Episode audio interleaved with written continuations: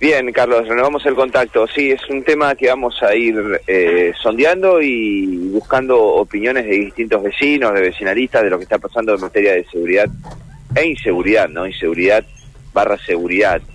El pedido de mayor presencia policial de distintos vecinos con algunas cuestiones que realmente eh, son llamativas y que tienen preocupado a distintos sectores de la ciudad. Bueno, nosotros Hablando de inseguridad, estamos en barrio Candioti Norte. Estamos eh, prácticamente en la intersección de República del Ciri y Castellanos. Para que ustedes se ubiquen, estamos detrás, hacia el norte de la fábrica cultural. Estamos a 150 metros de Boulevard Galvez, en una zona que es una zona eh, de nocturnidad activa, con varios eh, bares, con pub, con un local de grupos musicales. Bueno, en este sector que también tiene eh, carribares, en la madrugada de hoy personal de la policía eh, tercera, también personal de bomberos tuvo que actuar en lo que fue un foco ígneo, un vehículo entero, completamente incinerado, eh, que estaba estacionado sobre la vía pública aquí en calle República del Siria hacia la vereda oeste bueno, terminó totalmente consumido por la voracidad de las llamas. Estamos hablando de lo que se puede identificar como una camioneta Sabeiro, una Volkswagen Sabeiro que está aquí, eh, bueno, totalmente, totalmente destruida. Por las imágenes se los puede observar y realmente eh, la destrucción es total.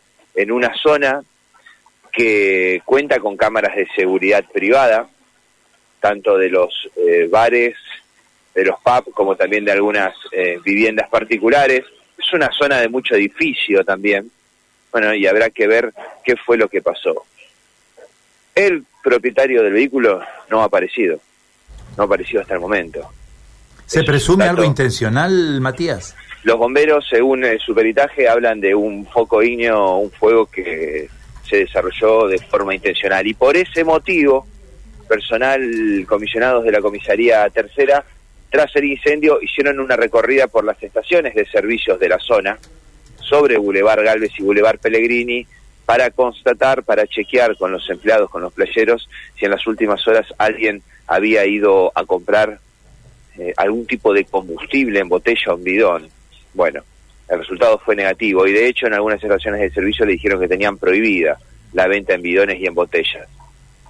Bueno, está avanzando la investigación para entender qué fue lo que pasó con esta camioneta que realmente está destruida. Nosotros hablamos con muchos vecinos de la zona que están saliendo, yendo a trabajar, hacer actividad. Es una zona con muchísimo movimiento, repito, y muchos eh, edificios. Bueno, lo cierto es que nadie conoce a los propietarios, es una camioneta que no estaciona ocasionalmente en el lugar y es una zona donde los vehículos quedan toda la noche estacionados en este sector y nunca se había registrado un episodio de esta magnitud en este lugar. Bueno, así está la situación, ¿no? Con un hecho eh, extraño, ajeno a esta zona de la ciudad y con un vehículo que los vecinos no habían visto estacionado en los últimos días o en los últimos meses.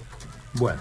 Vamos a ver a dónde lleva la investigación, sus conclusiones respecto a este tema, ¿no? No es un tema menor en una zona donde permanentemente se denuncian episodios contra los automóviles de robo ¿eh? y de ataques. No es la primera vez.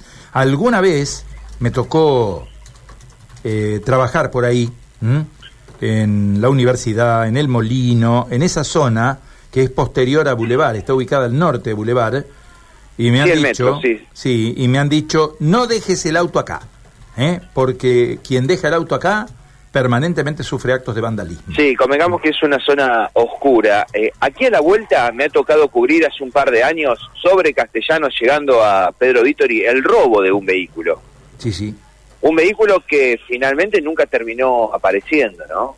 Los propietarios se denunciaron y finalmente pudieron arreglar con el seguro, pero bueno, contando esto que vos decís, es una zona es una zona que tiene movimiento permanente, sobre todo de jueves a domingo, ¿no? Esto ocurrió en la madrugada de hoy.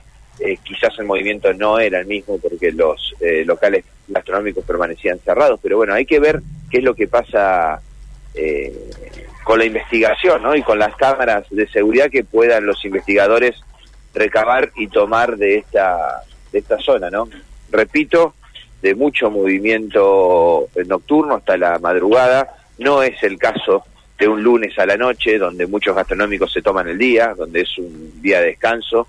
Bueno, hay que ver qué es lo que arrojan otras cámaras de seguridad. Es absolutamente llamativo que nadie pueda testimoniar nada, ¿no? Pero bueno, vamos a esperar, vamos a esperar la conclusión de la investigación, ¿eh? ¿Hasta dónde nos lleva la investigación? Matías, gracias, ¿eh? Quedamos en contacto, Carlos. Chau, chau.